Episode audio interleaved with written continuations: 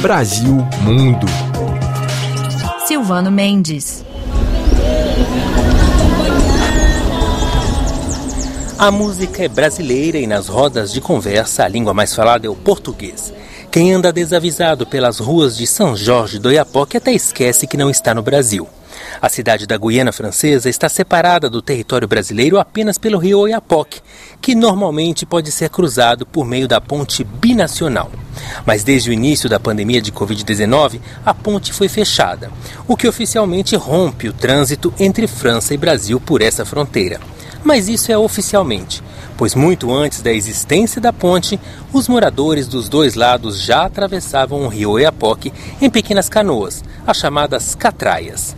E se no início da pandemia a polícia tentou limitar a travessia de barco para conter a propagação do vírus, as catraias já voltaram a circular em ritmo quase normal, como conta Osvanil, um dos mais de 200 catraieiros, a maioria brasileiros, que atuam nesse trecho do Oiapoque. A pandemia não, não afetou nada no meu trabalho, eu continuei trabalhando.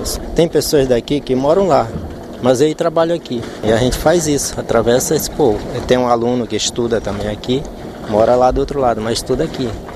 Se a ponte reabrir, realmente vai afetar um pouco a gente, né? Porque nós dependemos disso aqui. A travessia entre São Jorge e a cidade de Oiapoque, do lado brasileiro, leva cerca de 10 minutos nos barquinhos motorizados. Já para a Vila Vitória, pequeno bairro também do lado do Brasil, 4 minutos bastam para mudar de país.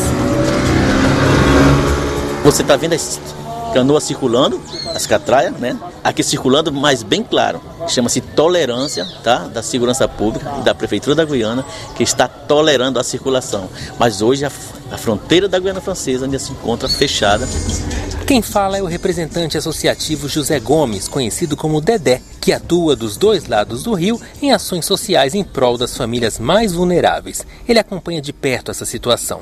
Que a ponte fechada é até melhor para os catraeiros vamos ser bem sinceros, né? Que é um, faz parte da economia, né? Da, da cultura deles viver de transportar pessoas. E com a ponte aberta, muitos veículos passam pela ponte e deixa, eles deixam de fazer o transporte.